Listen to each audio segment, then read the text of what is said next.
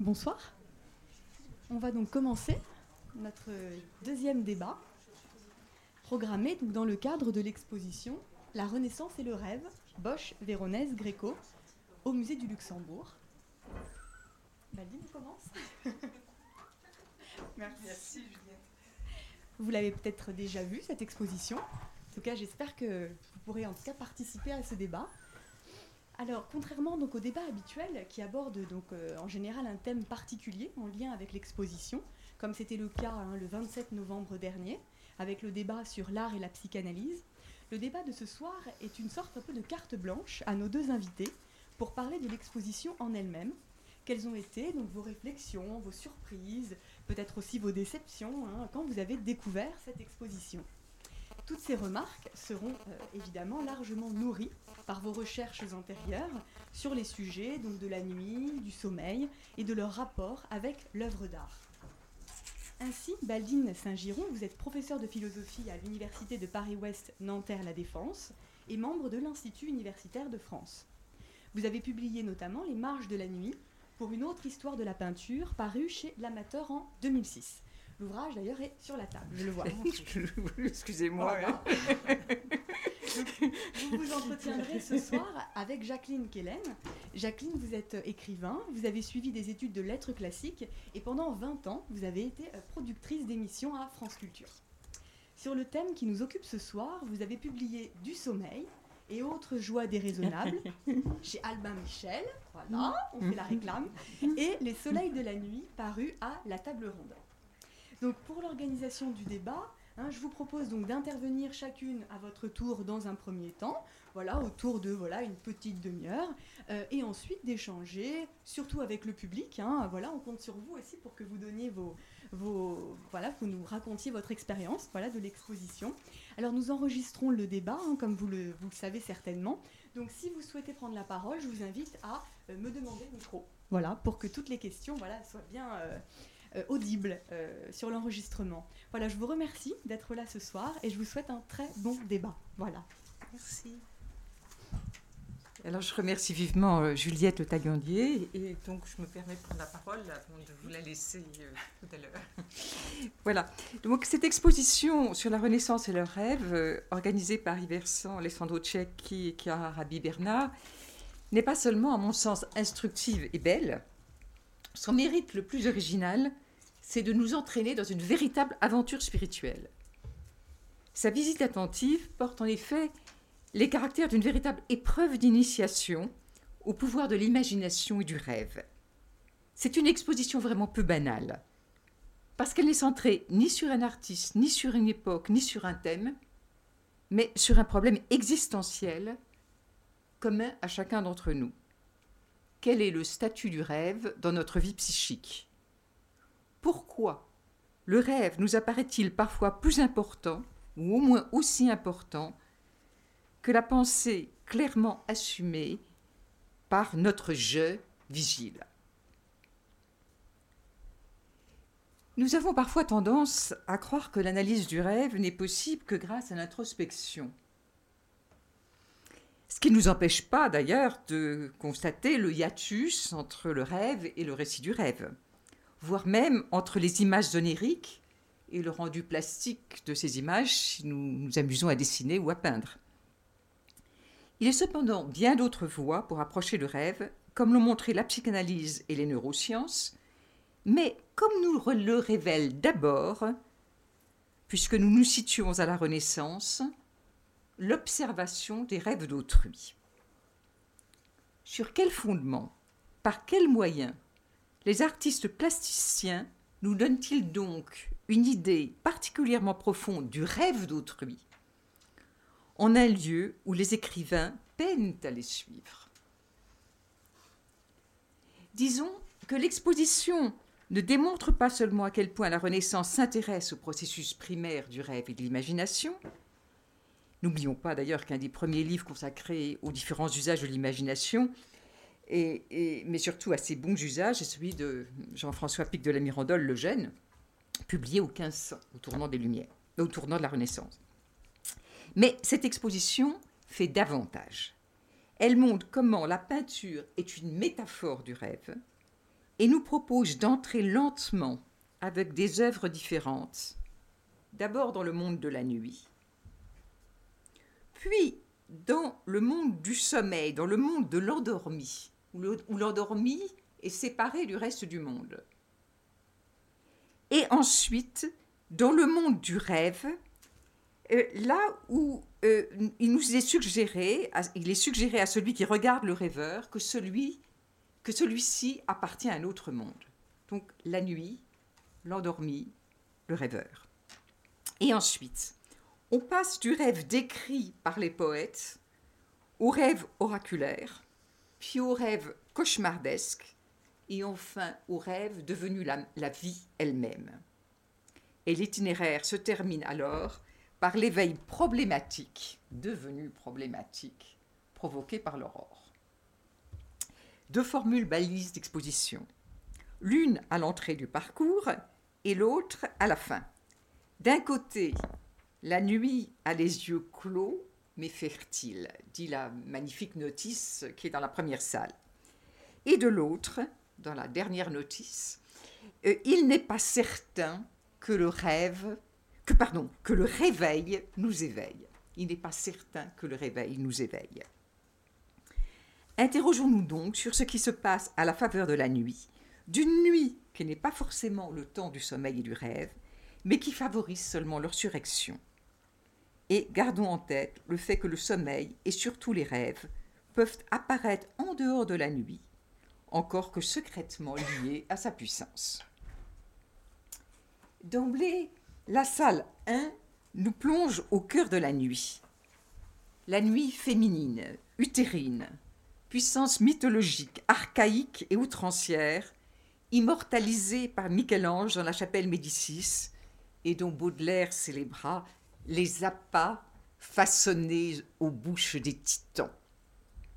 Il est difficile de se, détacher, évidemment, du Ghirlandaio ou encore du Battista d'Ossi. Mais je voudrais juste rappeler, euh, d'un point de vue, euh, du point de vue de, la, réflexion sur la nuit, puisque j'ai fait un livre sur les marges de la nuit, et, pour une autre histoire de la peinture, il faut rappeler que dans toutes les langues indo-européennes, ce qui n'est pas le cas en hébreu, mais dans toutes les langues indo-européennes, la nuit est du genre féminin, alors que le jour est du genre masculin. Euh, il y a quelqu'un, il y a un philosophe Bachelard qui a montré comment la rivalité du masculin et du féminin euh, peut se comprendre comme étant à l'origine de la parole et comment finalement euh, on peut, en s'inspirant du livre de Clémence Ramnou, La nuit et les enfants de la nuit, faire de la nuit la mère des mots la mère des images qui rêvent et qui font rêver. Mais il faut aussi penser la dualité de la nuit que Peggy exprime si bien. Ô nuit, dit-il, avec une majuscule, tu es la nuit.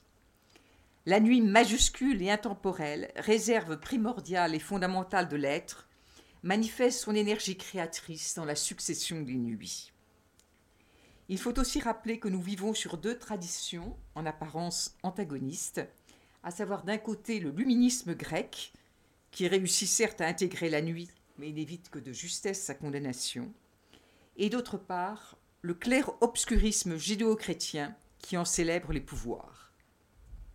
Lux, dans la Genèse, est la condition de visibilité du monde et le principe qui ordonne les ténèbres. Il y eut un soir, il y eut un matin, ce fut le premier jour, après la création de Lux. D'abord les ténèbres, antérieurement à Lux, puis Lux, ensuite la première nuit, et seulement alors le premier jour. Lumen, lumière des luminaires célestes, n'apparaît qu'au quatrième jour. La nuit constitue alors sans doute la valeur archaïque. Nous y reconnaissons la mère primordiale, la capacité initiale de luire. Il me semble que dans chaque salle d'exposition, une œuvre ouvre vers la salle suivante. Ce sont, ces œuvres, ce sont donc ces œuvres index que j'aimerais commenter avec vous. Dans la première salle, euh, le dessin de Karl van Mander, que vous voyez, que vous avez vu, que, je, vous, montre euh, une image, a été déjà commenté dans le catalogue par Ralph de Koninck et Véronique Delamasso. Mais ce qui me semble remarquable, c'est que grâce à ce dessin, nous passons de la nuit de la première salle au sommeil et à ces enfants qui seront présentés dans la deuxième salle et tels que les peint Ovide dans l'antre de sommeil. Alors je crois qu'on ne peut pas se passer de citer ce texte majeur de Vide euh, qui se trouve euh, dans les Métamorphoses 11. Il est près du pays des Cimériens, une caverne très secrète où jamais Phébus ne peut au lever, au zénith, au coucher, faire pénétrer ses rayons. Des vapeurs mêlées de brume s'exhalent du sol, ce qui donne une vague lueur crépusculaire. Vous voyez l'important, la lumière de Phébus, la lumière solaire ne pénètre jamais. Ce qui, euh, euh, il y a une exhalaison du sol, il y a, une sorte de, lumière qui vient du sol, de lueur qui est d'un autre type que la lumière solaire. Alors, euh, ce qui me semble essentiel dans ce texte, c'est l'importance que on accorde à Morphée. Hein. Vous avez donc en bas donc des couples allongés. Euh, vous avez sur la droite euh, le sommeil avec un de ses fils, Fantasos, qui se transforme en, euh, en plante, en rocher. Et c'est au-dessus, ce qui est peut-être le plus important, c'est qu'il y a la figure de Morphée tout à fait, tout à fait en haut. Et ce Morphée tient deux cornes, l'une d'ivoire et l'autre d'ambre, l'une dont les, fumée se, se, déploie vers le bas, et qui est donc euh, celle des mauvais rêves, alors que celle de l'autre, qui est transparente, se développe vers le haut, et celle des bons rêves.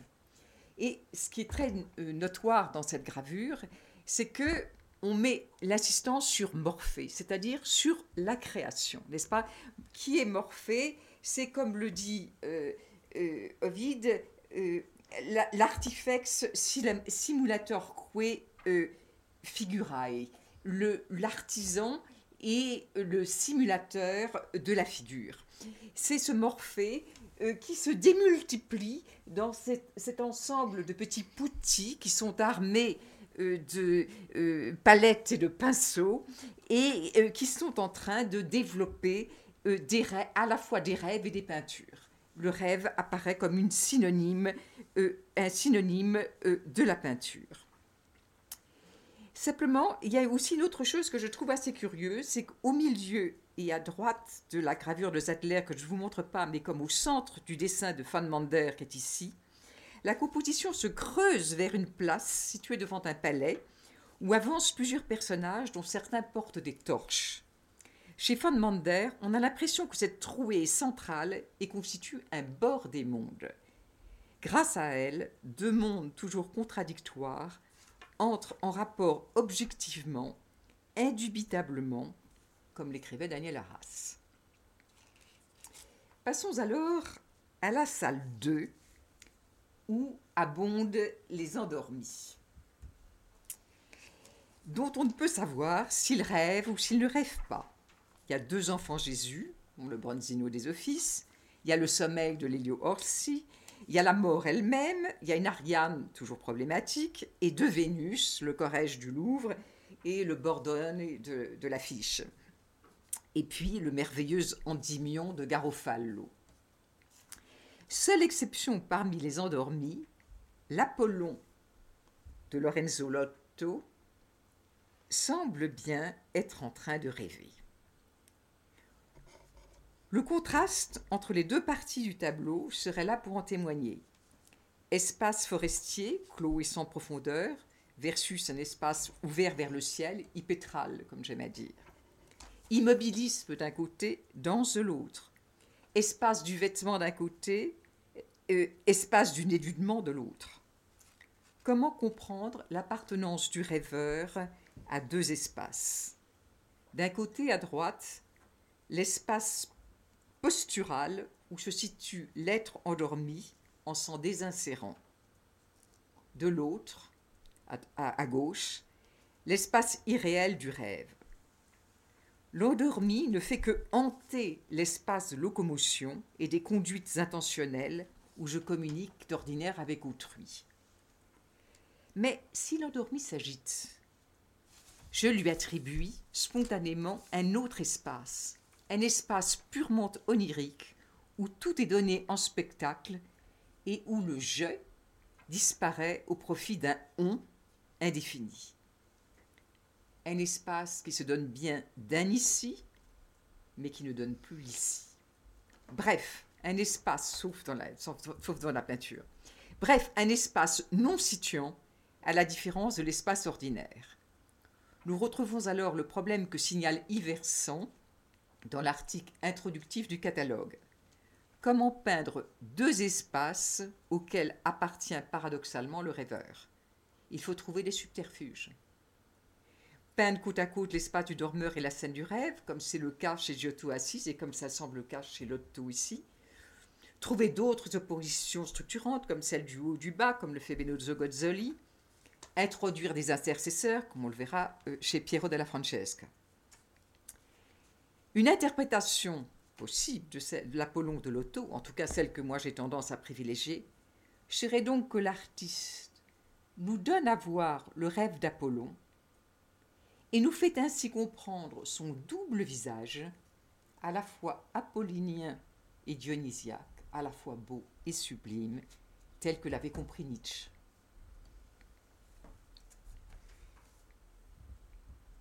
Dans la salle 3, les rêves suggérés ou représentés apparaissent de façon beaucoup plus nette, empruntés à la mythologie et aux poètes, Homère, Apulée, Virgile, etc. Le dessin de Niccolo del Abate, Zéphyr et Psyché, m'a frappé à la fois par son extraordinaire beauté plastique et par sa symbolique qui s'inspire du rêve de la vie humaine de Michel-Ange dans les salles suivantes. Il n'y a aucun souci de la chronologie. Ce qui est important, c'est de comprendre, de, développer un itinéraire pour le spectateur qui lui permette de passer de la nuit au dormeur, du dormeur au rêveur et d'un type de rêve à un autre type de rêve.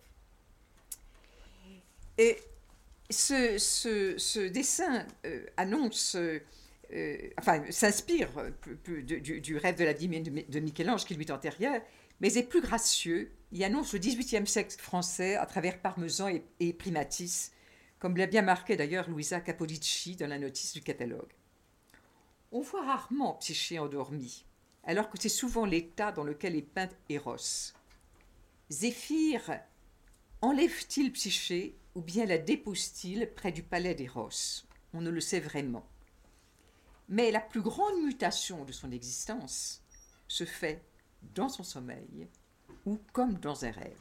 Mieux, il n'y a pas seulement analogie entre ce changement radical de statut, ce salut qu'elle trouve soudain grâce à l'enlèvement par Zéphyr, il n'y a pas seulement une analogie entre ce changement de statut et ce rêve, mais une sorte de véritable équivalence. Continuons notre itinéraire à travers l'exposition avec la salle 4, qui concerne les visions de l'au-delà. Alors là, été frappée, je voudrais le dire à Iverson, par l'absence des annonciations. Et c'est vrai que les œuvres auraient été nombreuses, que la Vierge ne se trouve pas endormie dans l'Annonciation, mais beaucoup de licences ont été prises avec l'endormissement tout de même dans l'exposition.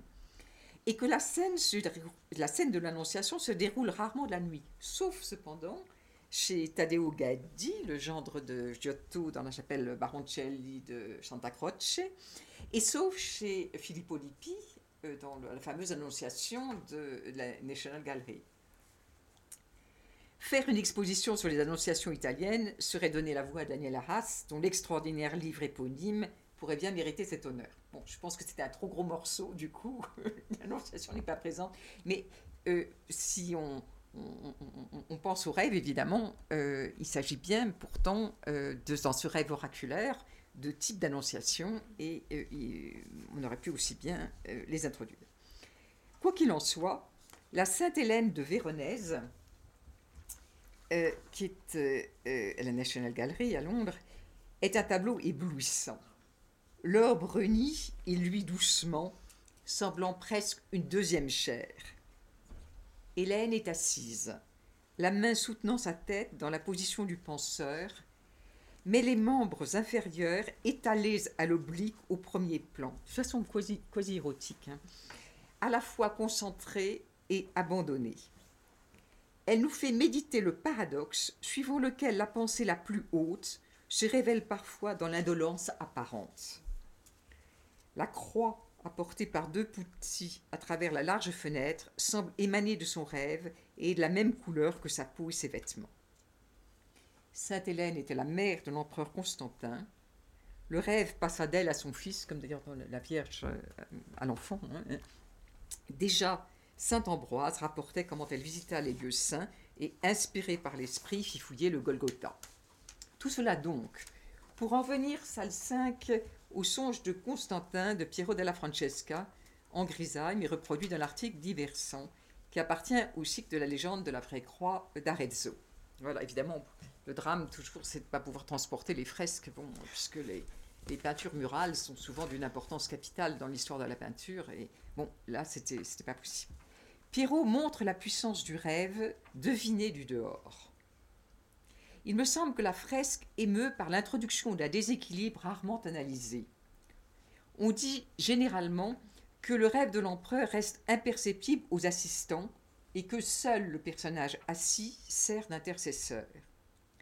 Mais il faut noter le cinétisme de la scène. Un événement se produit qui propage ces ondes de choc. Et nous en avons trois indices le soldat de droite brandit sa masse d'arbres comme pris d'inquiétude. Le serviteur vêtu de blanc se réveille subitement, le coude encore affalé sur la, couche impériale, et lève un regard ennuyé et hagard vers le soldat de gauche. Celui-ci, tenant fermement sa lance, parallèle au mât et pointé tel un index vers l'ange, surgit dans un total contre-jour, peut-être le premier contre-jour de l'histoire de la peinture, et certainement le plus notoire. L'état d'alerte des soldats et du serviteur, soudain éclaboussé de lumière, suppose la prise de conscience au moins partielle d'un changement de, situation. Que se passe-t-il? Endormi, tout juste réveillé, sur le qui-vive, vigile à son poste, les quatre personnages présentent la série complète des états de conscience. La lumière surnaturelle qui provient de l'ange blondit le casque et le haut de l'armure du soldat à la lance, fait saillir l'épaule du serviteur et argente sa tunique blanche, éclaire la banquette, rosit la literie, va se nicher jusque sous le casque rond du soldat de droite. Bien sûr, Pierrot est un maître de la perspective, mais ce qui le rend inimitable est son habileté à créer un espace intime qu'il met en mouvement par la force agissante et divinisée de la lumière. Grâce à la nuit, l'énigme de l'événement se redouble et l'illumination pictoriale donne à voir davantage même que le rêve, le ressort du rêve, ce qui se joue dans le lieu secret où se produit l'illumination de l'âme. Venons-en, salle 6, au songe au songe de Raphaël selon l'appellation tardive et aujourd'hui obscure qui associait l'œuvre à Raphaël dont Raimondi était l'ami et le graveur réputé. C'est, si on en croit David Landau, la première description d'un rêve dans une estampe italienne et la première tentative pour graver une scène de nuit. Le contraste entre le premier plan très blanc et le paysage urbain sombre éclairé par les flammes est accentué sur l'épreuve concertée conservé à l'Albertina. Hein, il y en a deux. Euh, j'ai pris la, photographie de l'Albertina. Deux belles jeunes femmes dénudées et endormies sont exhibées au regard de petits monstres nantis de griffes et de vertèbres cervicales qui les font ressembler à des pantins.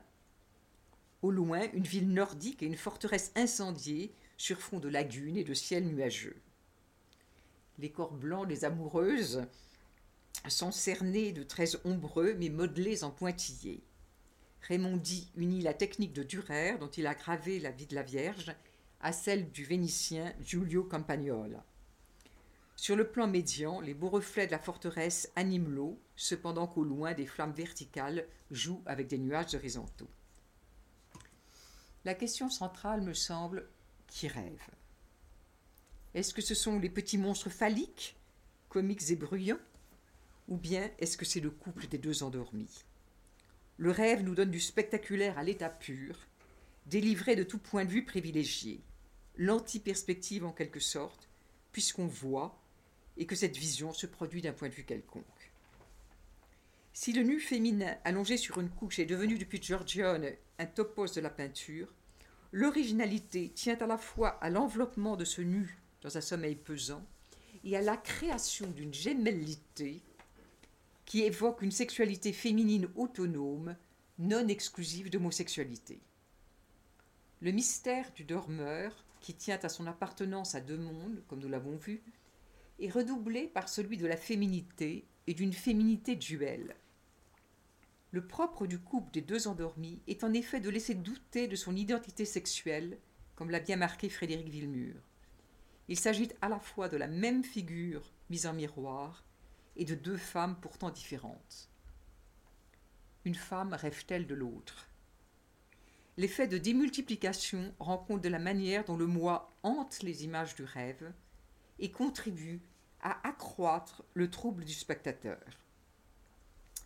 Il faut noter l'existence d'un point d'articulation remarquable dans l'œuvre, situé presque au centre de la gravure. Ah, sais pas comment entre le plan du figure et celui du paysage, c'est l'étonnant porche, fausse de clarté incompréhensible et inattendue. Lumière salvatrice qui apparaît au bord du tunnel, comme dans les états de rêve et de coma, où la mort rôde et s'esquive. Je ne puis m'empêcher de penser l'admirable trouée de lumière blanche au fond d'un cône gris dans les visions de l'au-delà de Bosch au Palazzo Grimani, que Raymond dit euh, connaissait évidemment, mais aussi à ces perspectives soudaines ouvertes au cœur de la composition dans la gravure de Zettler ou dans le dessin de Van Mander dont nous avons parlé. Alors, ensuite, comme Jacqueline Kellen va commenter, euh, euh, j'ai vu le, rêve de la vie humaine, je laisse faire pour aller m'acheminer vers la fin. Euh, vous, me, vous me laissez encore 7 minutes? Ça va? Bon, merci. Comme ça, je, merci n'accélère pas mon débit. Merci. Et salle 7, donc dernière salle, l'aurore de Battista Dossi est un merveilleux tableau. Les songes les plus vrais apparaissent-ils au petit matin, comme le veut le poète Miskos, cité dans la notice? L'aurore aux doigts de rose émerge en tout cas des nuages et guide hors de l'écurie les quatre chevaux d'Apollon destinés à former son quadrige, mais on ne voit que les têtes aristocratiques levées vers l'avant, la gauche et la droite. L'aurore, revêtue d'une tunique à la couleur changeante, orange et jaune comme la flamme, baigne encore dans les nuages. Étant 18e je ne puis m'empêcher de penser à la formule de Diderot. Moi, qui m'occupe plutôt à former des nuages qu'à les dissiper, et à suspendre les jugements qu'à juger. N'est-ce pas la parole même de la nuit, de cette nuit que nous ne quittons qu'à regret? Mais c'était un bonheur de retrouver à la fin de l'exposition un tableau de Zucchi que j'avais connu grâce à Lacan et dont il avait montré en 1961 un dessin fait par André Masson. C'est pourtant trois ans plus tard qu'il en donna le plus profond commentaire, centré autour du rêve poignant que relate Freud, celui d'un père réveillé, en songe, par la parole de son enfant. Père, ne vois-tu pas que je brûle? Cela alors qu'il s'était endormi dans la chambre voisine de celle où reposait son enfant mort, confié à la surveillance d'un grison, et où un incendie commençait à se déclarer. Brûlure. Brûlure comme celle qu'inflige euh, à Eros Psyché dans Apulée, mais brûlure d'un tout autre ordre. Brûlure cependant du réel.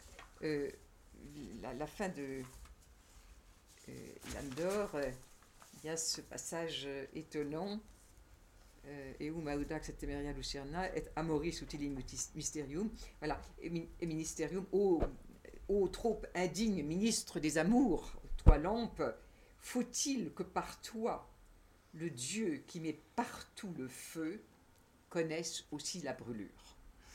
Euh, Eros, Dieu du feu amoureux, est brûlé par euh, Psyché qui euh, veut savoir à qui elle a affaire.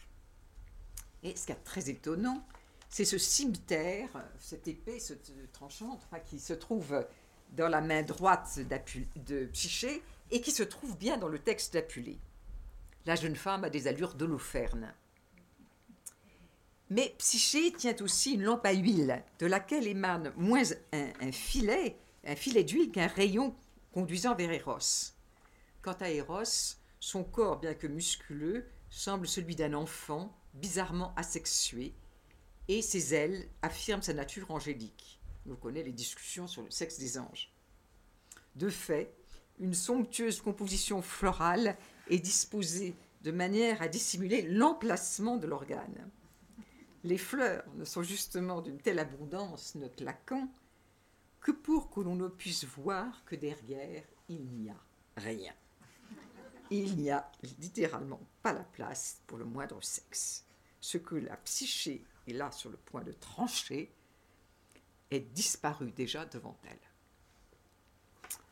Je n'arriverai pas, pour ceux qui ne connaissent pas ces textes, à expliquer en quelques mots pourquoi ce tableau illustre aux yeux de Lacan le paradoxe du complexe de castration. N'être pas sans avoir le phallus chez l'homme et chez la femme, être sans l'avoir.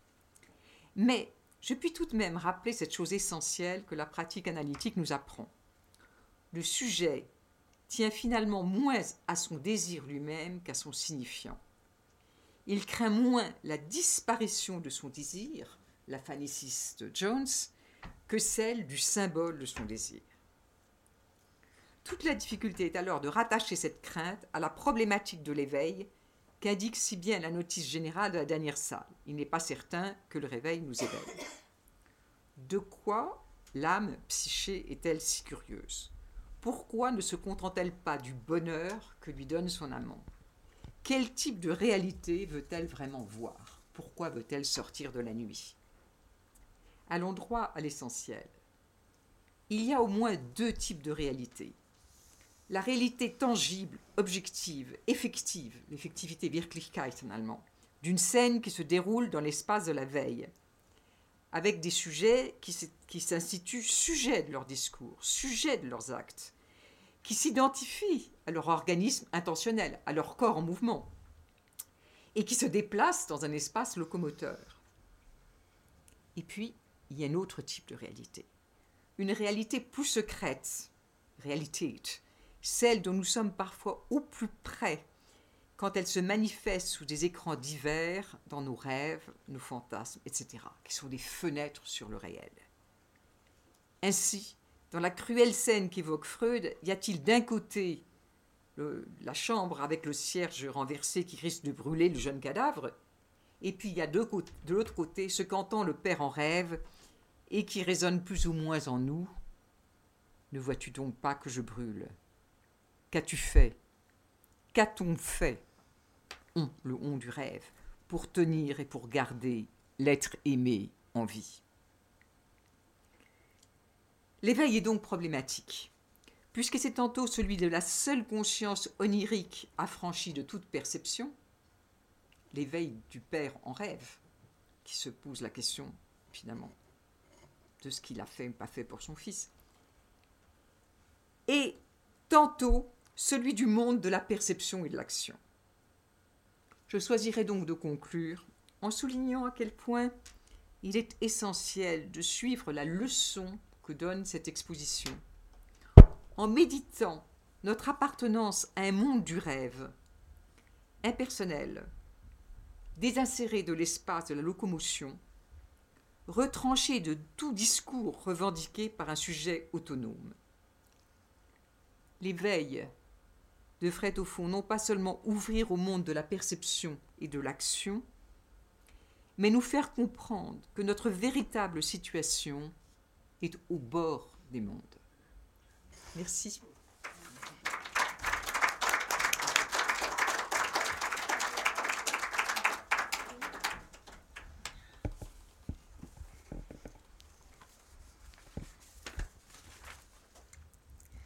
Le grand mérite de cette magnifique exposition est de rappeler la présence et l'importance du monde surnaturel, du monde invisible, de l'autre monde, de l'au-delà, tout ce qu'on nomme ainsi.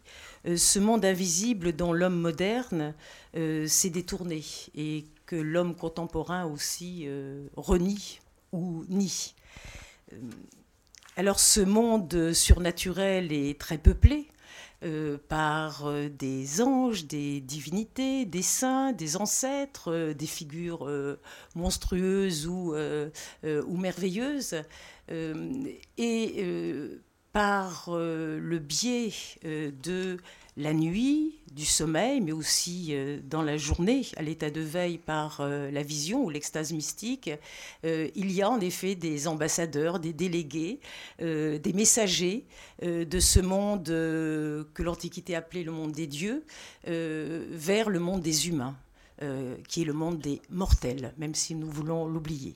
Donc il y a sans cesse euh, dans cette exposition, en effet, ce n'est pas l'ordre chronologique non plus que je, suivrai, euh, c'est bien sûr un sentiment tout à fait personnel, mais tellement ça éclate à chaque, dans, à chaque salle, quel que soit l'artiste, il y a toujours ce dialogue entre le monde des dieux, et le monde des hommes. Alors le monde des dieux, c'est le monde de l'Antiquité, des mythes. Euh, le monde des hommes et, le monde chrétien aussi, donc les saints, et on verra avec euh, le, grand tableau du Gréco, et euh, euh, cette, euh, cette, circulation, cette, ce dialogue, cette échelle, donc qui est tellement présente et de façon même assez réaliste, assez drôlatique dans plusieurs peintures représentant le songe de Jacob, eh bien, c'est cet accès à l'autre monde, c'est par le biais du rêve, du songe, de la vision et aussi le cauchemar et donc tout ce qui est euh, en effet euh, euh, décrit, montré au cours des, salles. La nuit, Baldine Saint-Giron en a parlé au départ, je trouvais intéressant, c'est bien sûr une interprétation personnelle, vous savez, dès qu'il y a mythe et symbole, il n'y a pas dogme, c'est ça qui est intéressant c'est interprétation comme interprétation musicale. Alors tout dépend en effet de la sensibilité, de la culture ou, du moment. Ce n'est pas arbitraire, hein. euh, c'est subjectif, mais euh, ce n'est pas arbitraire. Euh, et je trouvais que cette, la nuit, qui, qui, est par divers peintres, par, sous la forme, l'apparence d'une belle femme endormie et belle femme dénudée. Alors bien sûr, on peut dire que le peintre s'amuse à, il se plaît à peindre les femmes au bain ou les femmes endormies dénudées. Mais moi, il me semblait qu'il y avait autre chose. Euh, cette femme dénudée et blanche, euh, en effet, pour moi, ça évoquait euh, que la nuit, justement, contrairement à ce qu'on pense, elle n'est pas sombre, elle n'est pas, ce n'est pas le règne de l'obscurité ou de l'opacité. la nuit dévoile. sur quoi va-t-elle ouvrir la nuit? Quel monde va-t-elle nous révéler? Euh, et c'est peut-être pourquoi certains euh, ont peur de s'endormir, parce que où vais-je? Enfin, c'était déjà la question de, de, notre cher, euh, du petit Marcel, hein, du dénommé Proust. où vais-je quand je vais m'endormir? Et puis au réveil surtout, sur quel mois je vais mettre la main, si je puis dire? Est-ce que je vais me retrouver au réveil? Alors donc cette femme, cette femme dénudée qui est, qui me semble-t-il, va révéler tout un univers que nous nions ou dont nous avons peur, où nous avons peur de nous aventurer.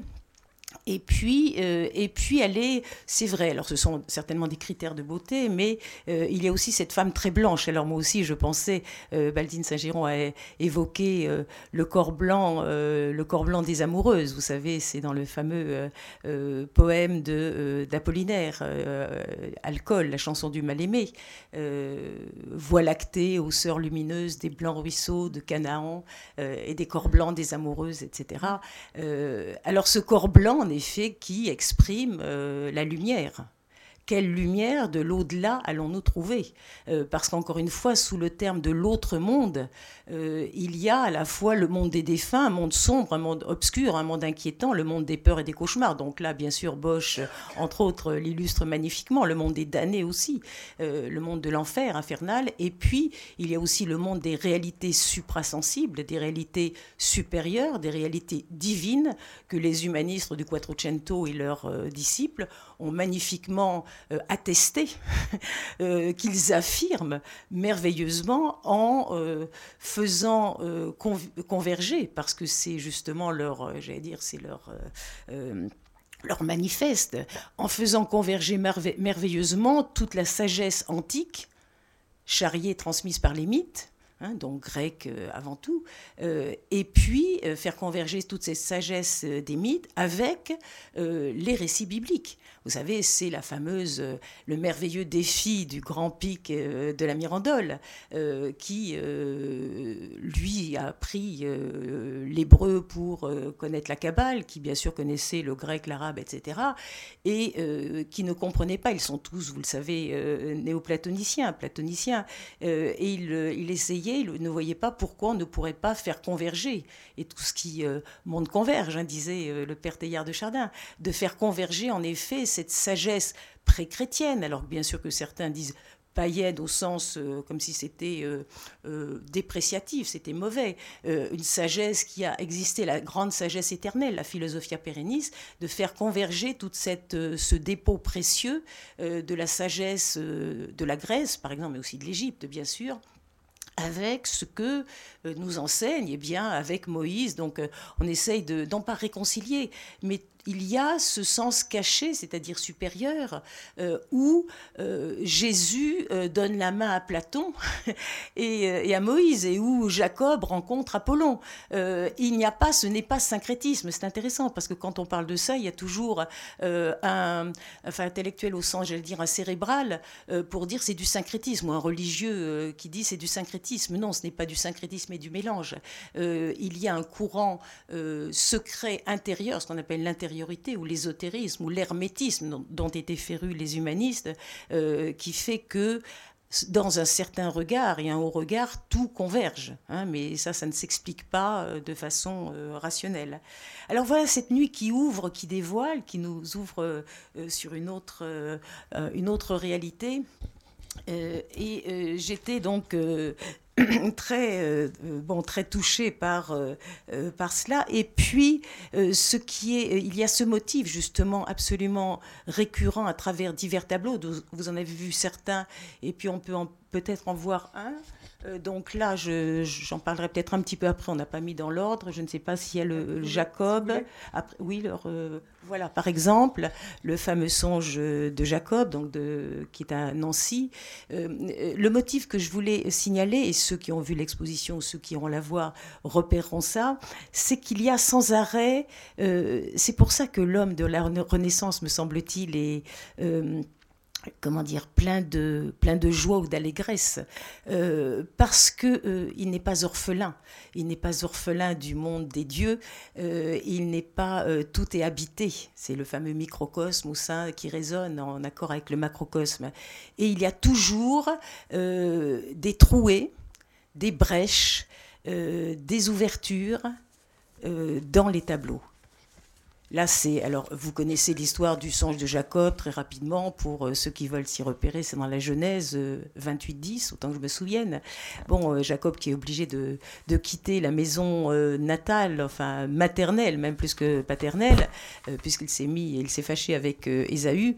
Eh bien, il se retrouve seul pour la première fois. Le petit Jacob a quitté la maison. Il est obligé. Il est seul. Que va-t-il faire? Il est seul. Et la première nuit, il prend une pierre qu'il pose sous sa tête et un songe lui vient. Donc ça n'a rien ni d'un rêve des désirs, ni de etc. Ce n'est pas du tout euh, lacanien ou quoi que ce soit. Enfin, en ce qui concerne Jacob, bien sûr, toutes les explications peuvent être données, mais là, en restant sur le, récit qui a tellement inspiré les peintres de euh, euh, tous les peintres d'Occident de tous les siècles, eh bien, Jacob voit dans son, ce songe, donc le songe est vraiment dans tous les récits bibliques, le message qui vient de la divinité.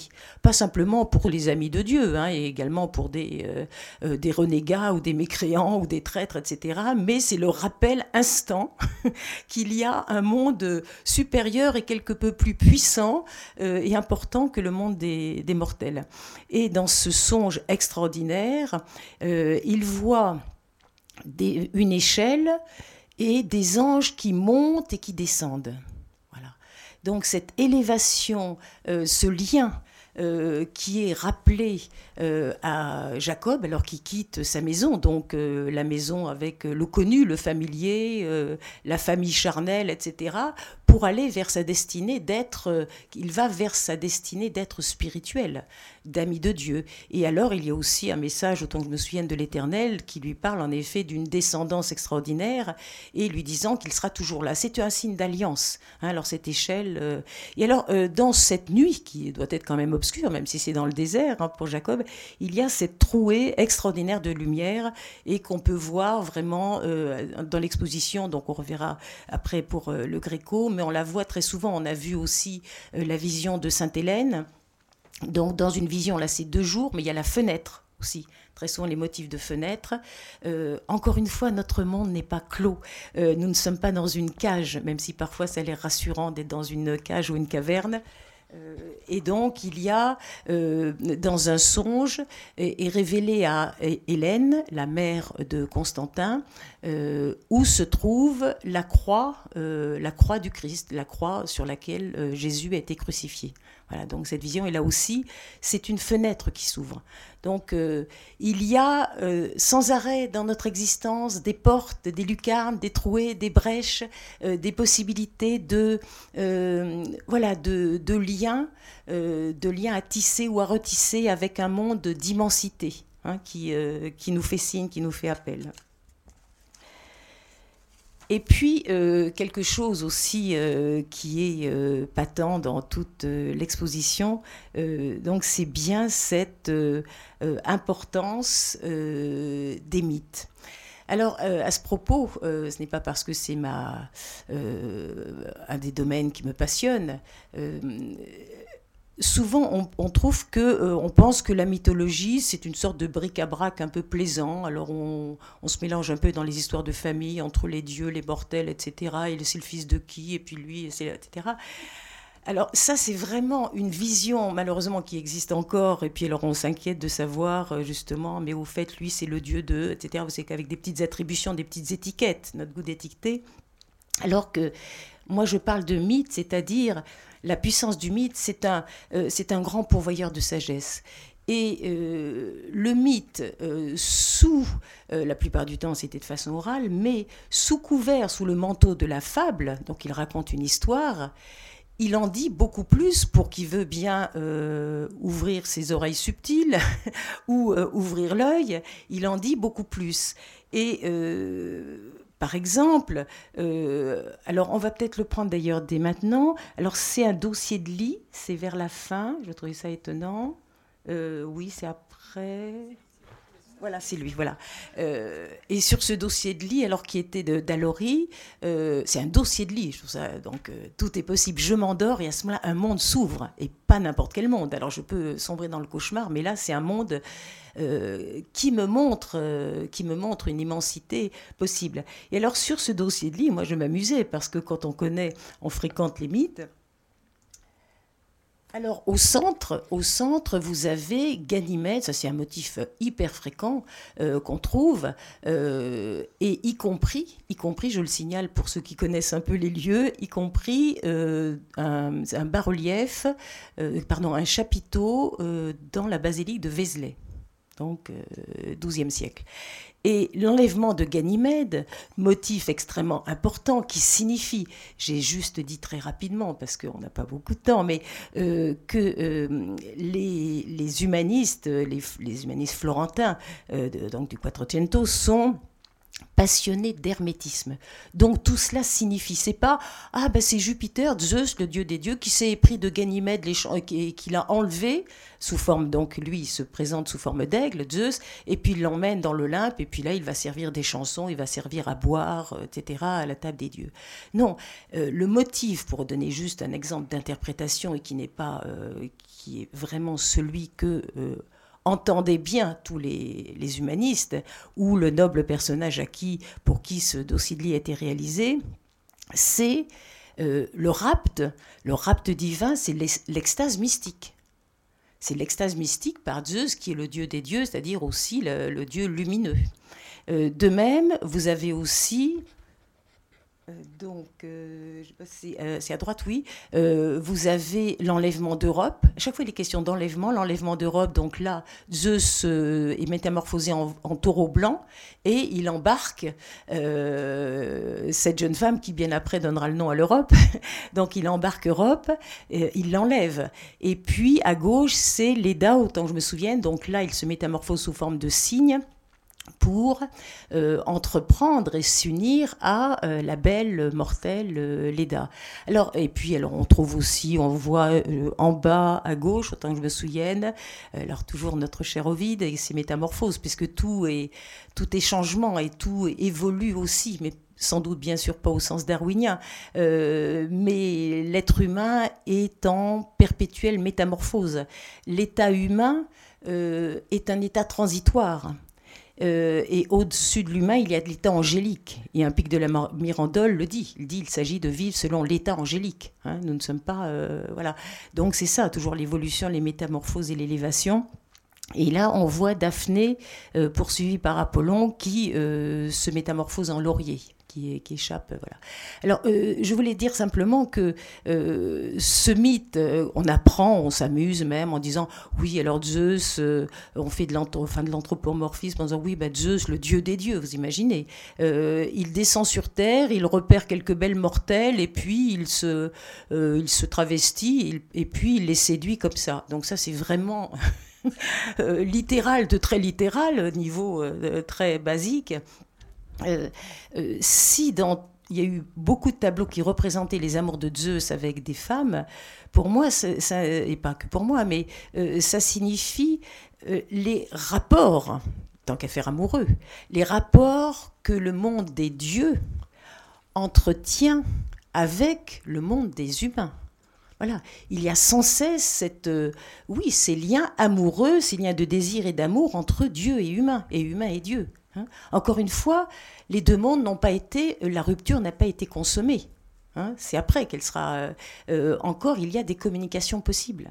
Voilà pour, pour les mythes. Alors vous savez, vous le savez, ils étaient platoniciens, mais il y a une maxime d'Aristote que nos amis de l'Académie de Florence rappelaient sans arrêt. C'est cette maxime d'Aristote qui disait L'amour des mythes est une forme de philosophie. Donc c'est toujours cette façon de faire converger les mythes antiques, la philosophie et bien sûr euh, les récits, euh, les récits bibliques. Euh, alors, je, pense que ce serait intéressant, là, de. Je mets Baldine Saint-Giron à, contribution pour, pour retourner à notre ami le Gréco, cette, ce superbe tableau donc que l'on trouve, même euh, le Gréco n'est pas un peintre de la Renaissance au sens comme les, euh, mais il a beaucoup, euh, puisqu'il est un peu plus tardif, et, mais il a bien appris les leçons, en effet, de, des peintres italiens. Alors ce tableau est extraordinaire, donc c'est le songe euh, de Philippe II. Alors il précède de quelques années, euh, c'est comme s'il faisait un peu ses, classes, il précède de quelques années le fabuleux enterrement du comte d'Orgaz, vous savez, qui se trouve à euh, Tolède. Enfin, vous vous y référez parce que il y a beaucoup de points communs, mais surtout là, là nous avons un au-delà chrétien extraordinaire, mais avant de dire chrétien, vous avez tous les mondes. Voilà. donc en bas, vous avez le monde des humains, même s'il est représenté en effet par, euh, il y a le cardinal, il y a bien sûr le roi, les, euh, bon, euh, des, personnes qui, prient. Au-dessus avec ses voiles, donc euh, voilà, des voiles qui se lèvent, qui s'élèvent, et puis là, vous voyez comme ça converge et il y a une verticalisation, euh, eh bien, il y a les anges, le monde angélique, au-dessus des humains, le monde angélique, et ces anges convergent tout en haut, là aussi, vous voyez la trouée de lumière, hein, où il y a les trois, trois initiales qui veulent dire, euh, qui, parce qu'on ne peut pas représenter le visage divin, en tout cas pour Gréco dans, cette, dans ce tableau, et donc c'est les initiales, Jésus, euh, fils de Dieu sauveur. Euh, voilà les trois mondes, mais ce que je trouve totalement euh, subversif, et je crois que ce tableau a quelques difficultés à se faire admettre par le commanditaire, donc Philippe II, c'est que vous voyez où se trouve le monde infernal. Le monde infernal est à droite, mais, alors il est représenté, on, le, on voit très souvent ce motif, l'énorme monstre marin ou pas marin, là, cette grosse bouche de l'enfer prête à avaler les, les damnés, hein, parce qu'il y a les élus et les damnés. Et, euh, et cette, cette énorme bouche et c'est un monstre. Et vous voyez, moi je me disais, mais ce, cet oranger est magnifique. Et après, vous comprenez que c'est les naseaux, enfin des, narines de ce monstre marin, euh, d'où émane euh, cet oranger, cette, euh, ce feu qui se répand déjà sur les humains qui ont l'air pourtant priants, bien vivants ou contemplatifs. Et alors moi, ce que je trouvais amusant, c'est que le monde infernal n'est pas en dessous et il n'est pas pour après. Euh, dans ce tableau, c'est euh, il est juste à côté et même il empiète quelque peu. bon, euh, il est sans arrêt là et ça veut dire que c'est aussi une sorte de tentation permanente. Attention, c'est pas après vous serez damné ou c'est cela, c'est sans arrêt, c'est à présent qu'il se passe quelque chose. Donc l'au-delà aussi est bien ici. Alors la, cette frontière est extrêmement fragile, extrêmement délicate entre les deux mondes et je trouvais particulièrement intéressant de, montrer ce, tableau. Et là, encore une fois, il y a, vous voyez, toutes les strates qui sont représentées. Alors on se dit, bon, moi, aujourd'hui, c'est-à-dire chacun de nous, où est-ce que je me situe? Alors tant mieux, on pourrait, on a peut-être envie de se situer dans les nus, mais euh, de quoi mon univers, plus exactement, de quoi mon univers est-il fait? Est-ce que, euh, parce que vous voyez quand même les univers angéliques et divins, ils occupent les deux tiers? Oui, en tout cas une grande, grande moitié du tableau. Alors, est-ce que je me limite? Est-ce que mon plafond, c'est au-dessus de l'humain, au-dessus de l'existence terrestre, euh, il n'y a rien? Euh, Ou est-ce qu'il y a, encore une fois, des portes, des ouvertures, des passages, euh, etc.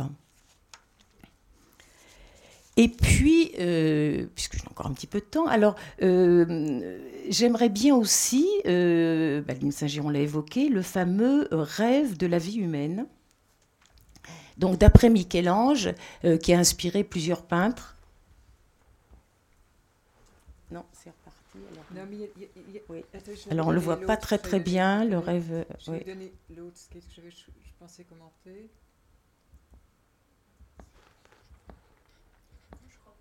Ah non, je l'ai pas pris. Là, je suis désolée. Non, non ben, c'est celui de. Bon, on va, on va regarder celui-là. Ah, oui. Mm. Bon, on voit pas très très bien, mais ceux qui ont vu l'exposition euh, s'en souviennent. Euh, et je trouvais ça fabuleux parce que, oui, alors on le voit pas. Ah oui, ce n'est pas celui-ci que, mais bon. C'est-à-dire que de toute ah non, mais il est à l'envers. Il est à l'envers. Il est à l'envers. Non, c'est pas ça.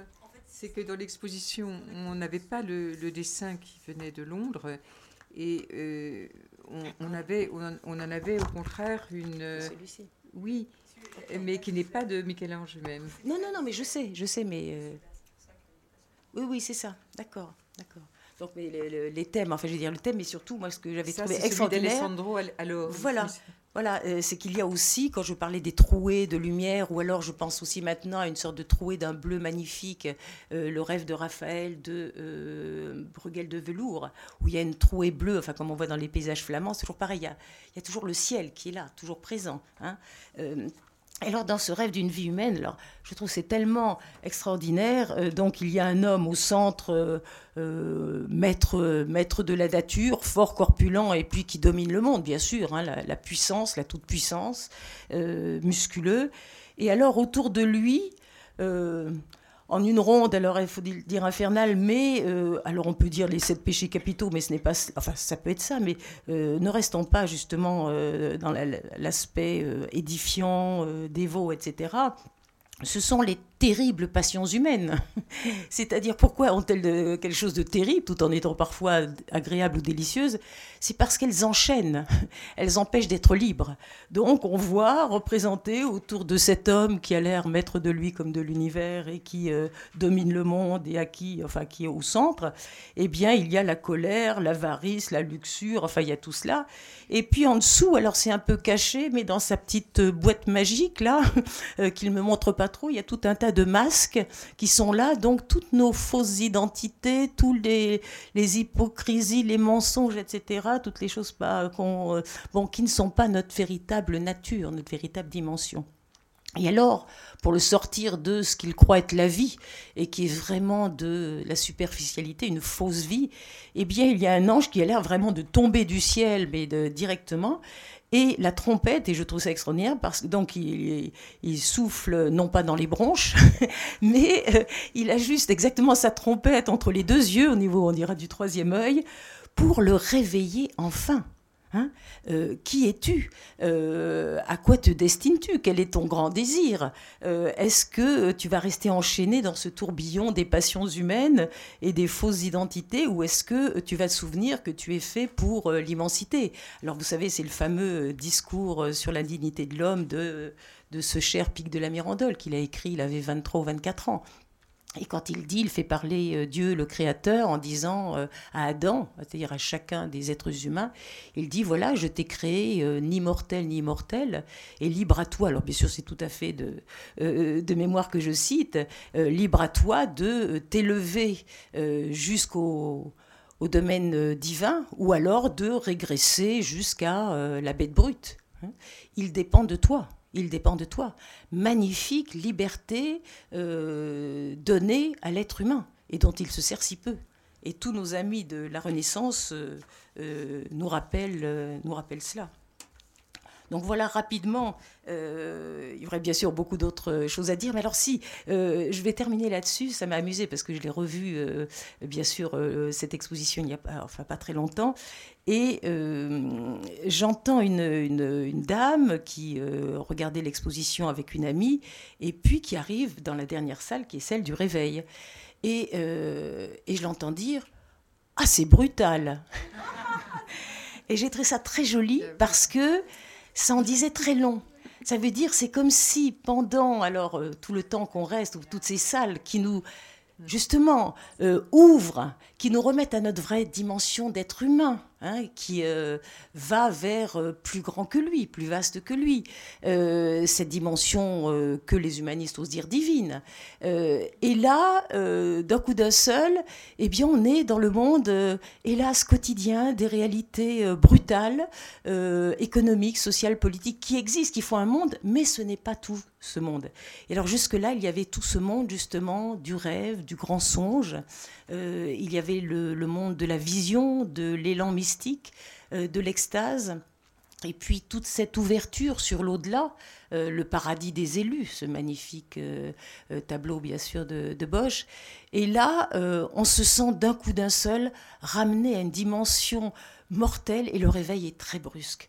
Donc c'est important de savoir que dans la vie de tous les jours, il y a quand même tout l'arrière-fond que nous soyons endormis ou éveillés.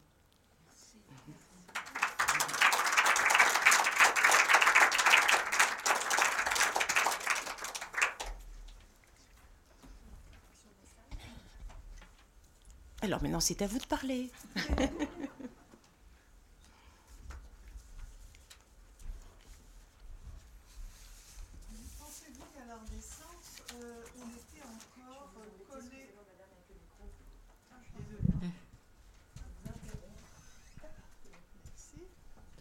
Pensez-vous qu'à la Renaissance, euh, comme c'est montré dans cette exposition, on était encore euh, tellement collé d'aussi près à la pensée catholique?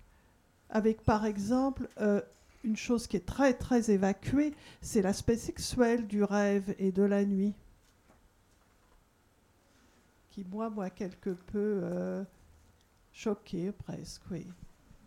Attendez, je, ne comprends pas bien le. Parce qu'il y a deux choses. Alors, il y a catholique, alors euh, je ne sais pas si le catholicisme aussitôt. bon, la Renaissance, quand même, avait pris un essor, un envol. bon, euh, un peu en réaction contre le catholicisme. Oui, et oui, donc, tout à fait. Voilà, donc euh, je me demandais si à la Renaissance, puisque c'est là que se passe l'expo, euh, on n'avait pas pris donc un certain recul et qui n'était pas montré dans cette exposition. Parce que c'est très, c'est très, très pensée catholique. euh, vous avez fait toutes ces ouvertures, on pense au bouddhisme, à l'hindouisme, etc. euh, mais dans l'expo, euh, pas du tout. Ah non, moi je n'ai pas je parlé savoir- de bouddhisme. Je voulais de- savoir si ça non. correspondait vraiment à la pensée de la Renaissance. Voilà, c'était ma question. Moi, la seule chose que je peux dire, c'est, enfin, je répète, euh, c'est qu'il y a cette, euh, ce goût de la concorde. Vous savez, c'est euh, Pic de la Mirandole qui était comte de Concordia. Hein, ce n'était pas un pseudonyme, c'était la, la réalité. Et euh, cet accord de faire. Euh, de faire résonner ensemble, c'est le propre de la symbolique, de faire résonner les deux mondes, euh, le monde d'en haut et le monde d'en bas, comme la Kabbale le dit aussi. Euh, donc il n'y a pas, c'est pas la religion chrétienne, c'est quelle est cette, cette sagesse éternelle qui se métamorphose, qui apparaît sous divers vêtements. C'est ça, la grande sagesse pour, euh, pour traverser ce monde, elle est obligée de prendre euh, ou des guenilles ou des vêtements de roi. Euh, voilà, alors je n'ai pas parlé, par exemple, d'Héros et Psyché, ça fait partie, mais c'est certainement, enfin c'est, oui, certainement, puisque c'est d'après Apulée, au IIe siècle, qui était initié à toutes sortes de cultes, et entre autres au culte, au mystère d'Éleusis, c'est bien sûr une fable initiatique pour rappeler que l'âme, psyché, elle est appelée à, euh, à l'immortalité. Et le songe, justement, le grand songe, pas les rêves, euh, euh, les rêves freudiens. Là, on n'est pas. le songe, c'est vraiment un message de la divinité ou du monde d'en haut, du monde supérieur. Donc, quand je dis monde de la divinité, c'est pas monde catholique. Toutes les religions et toutes les, les philosophies de l'Antiquité ont évoqué ce monde transcendant que nous avons certainement un peu oublié. Donc, Psyché est promise en effet à un monde supérieur et à Eros. Et après, elle n'en est pas digne, etc. Mais ça, c'est une autre histoire. Mais, mais c'est vraiment la fable. euh, les mythes s'adressent à, à notre être profond.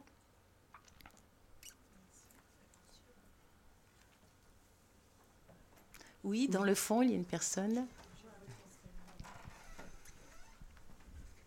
Je, voulais juste en profiter pour dire que moi justement j'ai vu beaucoup de corps euh, très épanouis, en pamoison, enfin des corps magnifiques. Oui, et aussi, justement je trouvais que cette exposition elle rendait euh, hommage au corps humain et justement à cette, euh, à ce- à cette volonté Tout de la fait. Renaissance de le, de le magnifier, de le mettre en valeur. Enfin voilà, je sais pas. euh, si-.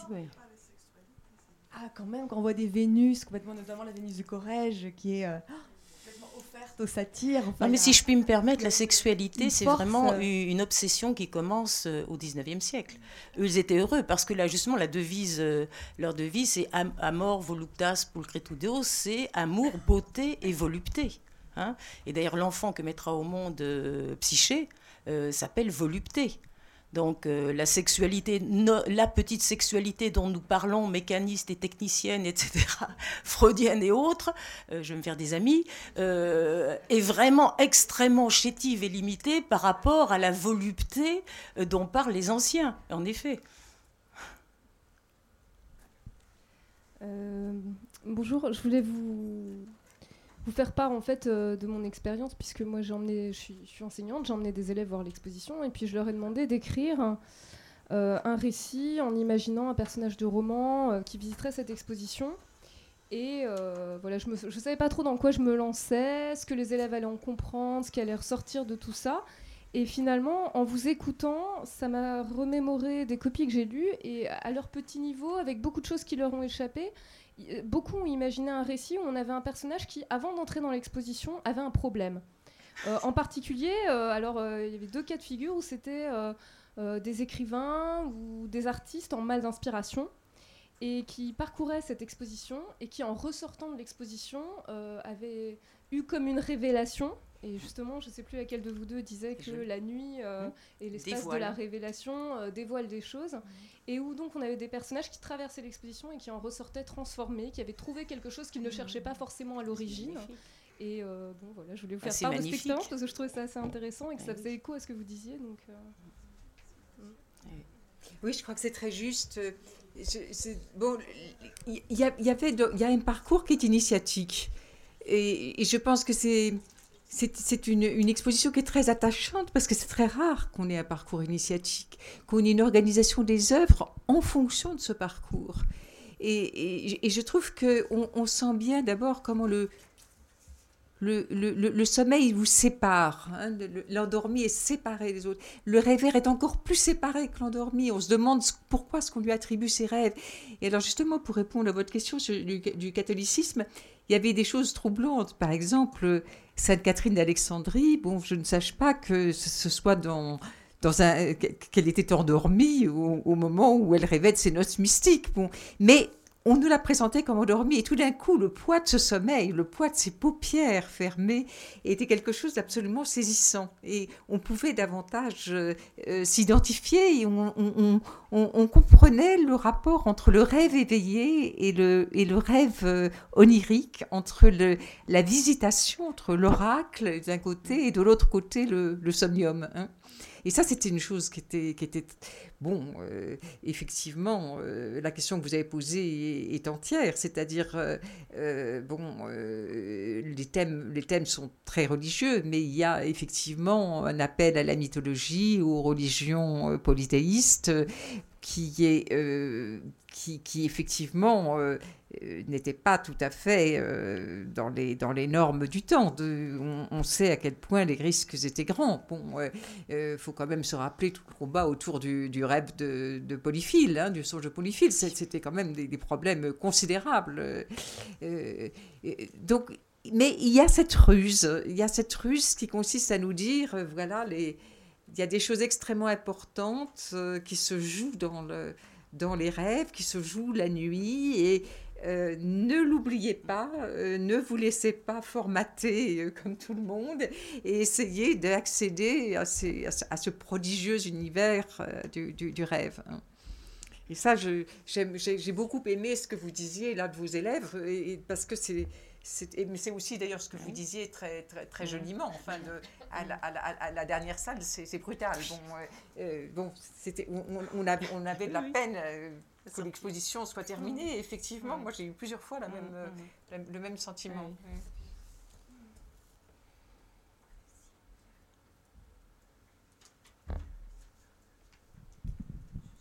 Est-ce qu'il y a d'autres questions? Oui.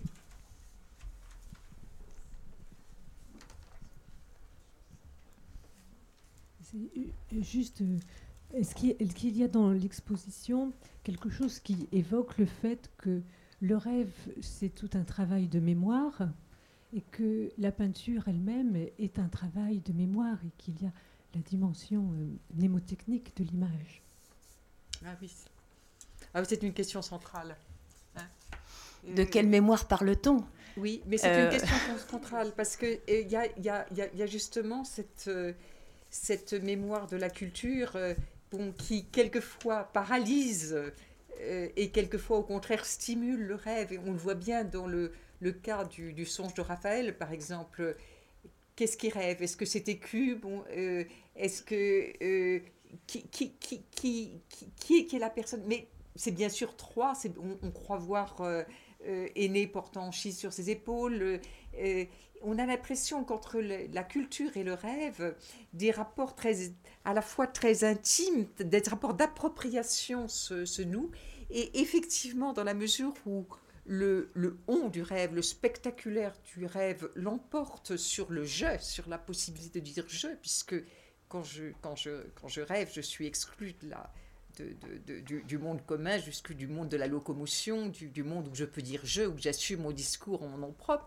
Euh, tous les personnages qui, qui, interviennent dans le rêve sont plus ou moins moi. Il y a, un rapport euh, spéculaire, spectaculaire. Donc forcément, euh, comme vous le dites si bien, c'est cette culture antique qui, curieusement, et, ça irait dans le sens de votre question, revient par la grande porte. Euh, et, ce qui fait que contre un catholicisme étroit, tout d'un coup, on a un sentiment d'un grand vent de culture antique et d'appropriation personnelle par les, par les peintres de cette culture antique qui est tout à fait extraordinaire, oui. Oui. Je pense que c'est impossible de ne pas être sensible à cette exposition, à, ce, oui, oui, cette mais alors la mémoire, enfin, de la culture antique. Oui, mais la, mémoire, justement, alors vous dites euh, mnémosime, qui est la mémoire heureuse, hein, sans l'oublier, c'est la mémoire heureuse. Mnémosime, c'est pas la, spécialement les commémorations. Hein. Euh, mais euh, j'aime beaucoup cette formule de Gaston Bachelard qui parle de la mémoire de l'immémorial. Hein.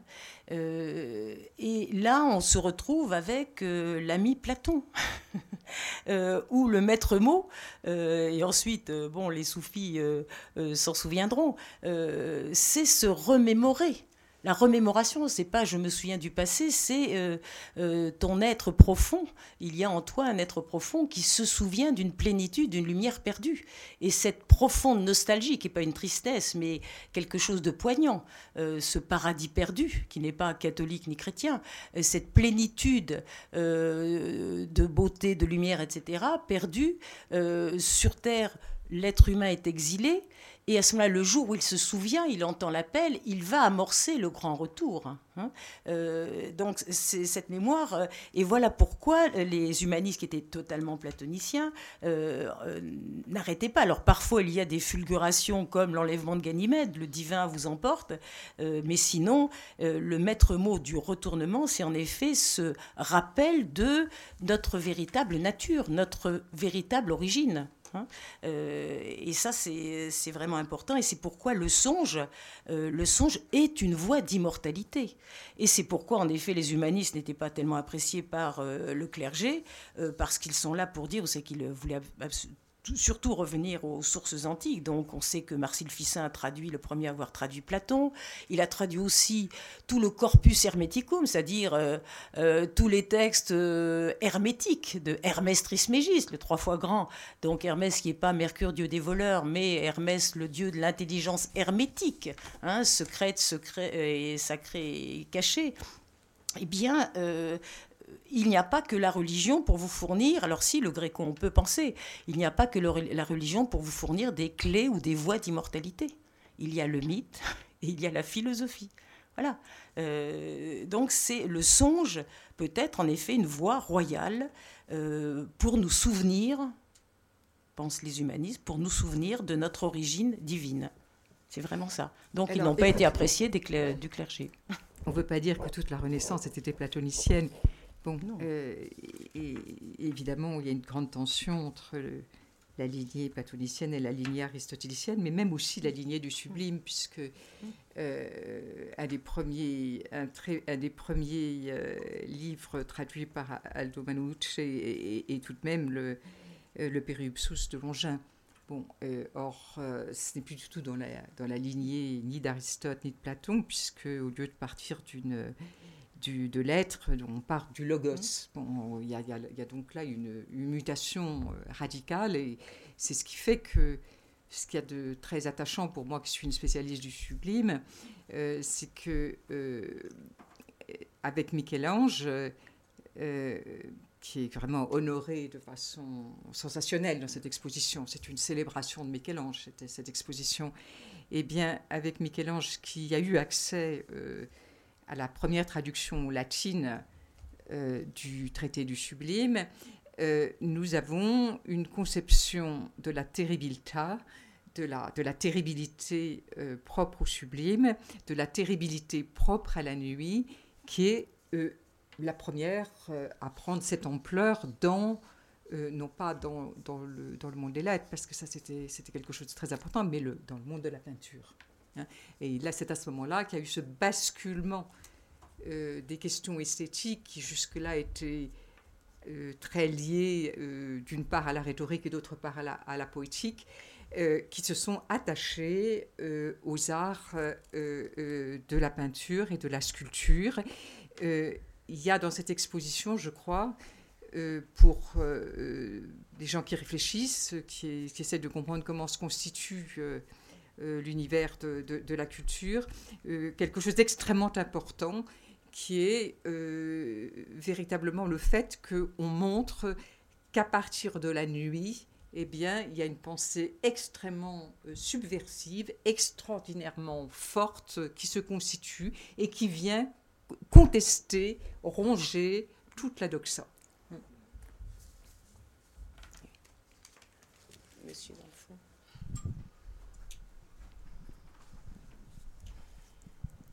Un des commentaires de l'exposition disait que les peintres ne représentaient pas leurs propres rêves, mais toujours les rêves d'autrui. Mm. Que faut-il en penser? Ben, euh, a bien rappelé qu'il y a une seule personne qui a fait le contraire, euh, c'est Dürer, hein, qui a montré son fameux rêve de déluge, et, et Yves Hersan le reproduit dans le catalogue. Donc, euh, c'est cette seule exception. Mais que les... euh, euh, je, suis comme vous, je suis sur ma faim, je trouve que cette euh, ce constat est passionnant. C'est-à-dire qu'il faudrait vraiment comprendre pourquoi. Alors, c'est pour ça que j'ai commencé mon exposé en disant, finalement, on croit trop souvent qu'on accède au rêve par l'introspection, alors qu'en fait, que ce qu'il y a de surprenant, c'est quand que nous attribuons à tort ou à raison à autrui le fait de rêver. C'est extraordinaire, cette idée que nous voyons des rêveurs et que nous leur attribuons des rêves. Bon. Et euh, ce qu'il y a euh, euh, de, de frappant, je rejoins la question sur le rôle de la mémoire dans cette exposition, c'est que d'un côté, ces rêves ne sont pas les rêves des peintres, de l'autre côté, ce sont les rêves qui viennent du fin fond de la culture, de la nuit immémoriale, semblable au vieux chaos que, que, que, que, peignait, que, peignait Baudelaire au XIXe siècle, mais qui est, qui est là. De cette nuit immémoriale, cette nuit immémoriale n'est pas une nuit seulement semblable au vieux chaos, parce qu'elle porte en elle toute l'histoire de la culture. Et c'est cette histoire de la culture que les peintres essayent de s'approprier en la peignant en provenance d'autrui. C'est pour ça que je trouve que le, le, le- le tableau de Lotto est vraiment saisissant, parce que on, se dit, mais voilà, tout d'un coup, quelqu'un qui comprend que Apollon n'est pas seulement l'Apollon caricatural euh, dont, on a pu nous parler, le peintre des formes, le peintre de l'équilibre, le peintre euh, des règles, etc. Non, pas du tout. Apollon, il rêve de quoi? Des muses qui dansent. Si mon interprétation est exacte, hein, je reconnais que c'est qu'une interprétation. Mais si mon interprétation est exacte, à ce moment-là, euh, on s'aperçoit que grâce au fait que, je, que le peintre peint les rêves de l'autre, il arrive à en dire plus que s'il proposait quelque chose comme un de ses rêves individuellement subjectifs. Hein, il, il en, il- il- et en plus, il rejoint quelque chose de l'essence du rêve, où dans le rêve, on a l'impression que ce n'est pas le rêveur seulement qui rêve en son nom propre, mais au contraire, cette dimension du spectaculaire qui s'impose, et c'est le on du rêve, et c'est le on de la culture en l'occurrence. hein. Je ne sais pas si j'ai bien répondu à votre question, mais je, en tout cas, je, je, le- je la trouve euh, extrêmement profonde parce qu'effectivement, c'est, je crois qu'elle touche au, au sens même de l'exposition suivant les commissaires. Enfin, je- vraiment le sens qu'ont affirmé les commissaires. Parce que Hersan a, a rappelé ça plusieurs fois hein, dans, son, dans, dans, dans son texte d'introduction et ensuite dans sa notice. Mais on dit toujours euh, que raconter ses propres rêves ennuie prodigieusement autrui, à moins de, bon, de payer un psychanalyste pour euh, nous écouter. C'est très connu ça, hein, ou comme montrer les photos de vacances, etc. Bon, Mais c'est la même chose, donc c'est tellement plus fort, et plus fat de se couler justement dans, dans quelque chose de plus, oui, de Jacob, de, etc. Voilà. Alors moi, j'ai, moi, j'ai, j'ai beaucoup souri dans euh, ce fameux tableau de- d'Apollon, euh, donc dit endormi. où Moi, je trouvais qu'il songe en effet. Et là, je trouve très drôle parce que vous dites qu'il il rêve de voir les muses, etc. Et devant lui, il y a tous les, les petits vêtements Ah oui, éparpillés. Il y a le, le livre qui, qui euh, vogue au vent, C'est etc. Et puis un petit peu plus loin, il y a les petites, les petites muses toutes, toutes nues et blanches qui, qui batifolent non loin, pendant que le grand Dieu rêve. dans- dans- il est plein, plein d'humour, hein, ce tableau.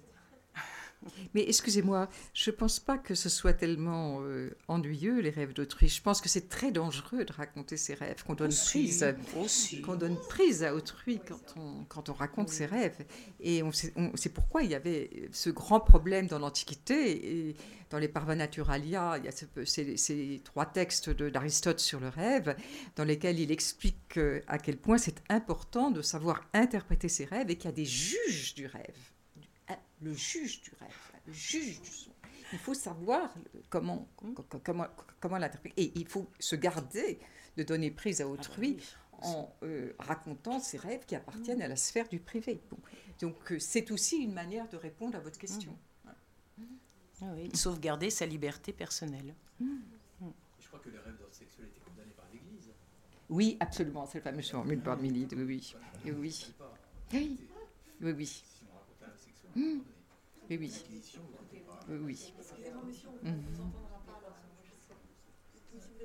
Oui, j'avais une question. Je voulais juste revenir sur euh, le, qui rêve.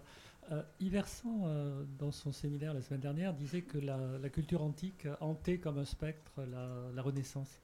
Et donc, d'une certaine manière, si la culture antique hante la Renaissance comme un spectre, elle la hante aussi comme un rêve. Ce qui, Oui.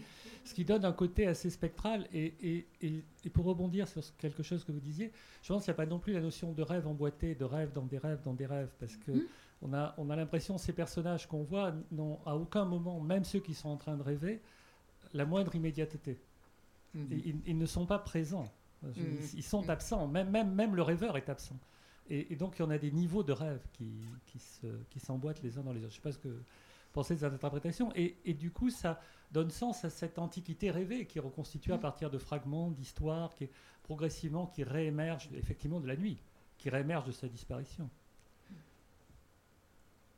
Oui, c'est très beau ce que vous dites. Ça rejoint ce que disait Winkelmann à la fin de l'histoire de l'art de l'Antiquité, enfin, sur, euh, sur, ce rêve de, sur ce rêve de l'Antiquité. euh, euh, mais on s'aperçoit qu'on est constitué par ces rêves. Enfin, bon, que sans ce rêve de l'Antiquité, bon, qu'est-ce que nous serions enfin, bon, il, il s'agit donc de, de se, de- de se réapproprier quand même ce, ce, ce, ce- ce- ce rêve. quoi.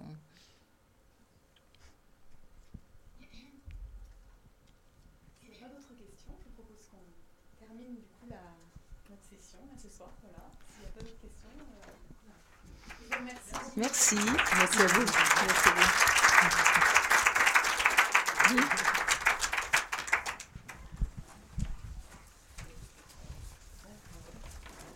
C'est bien, parfaitement les temps.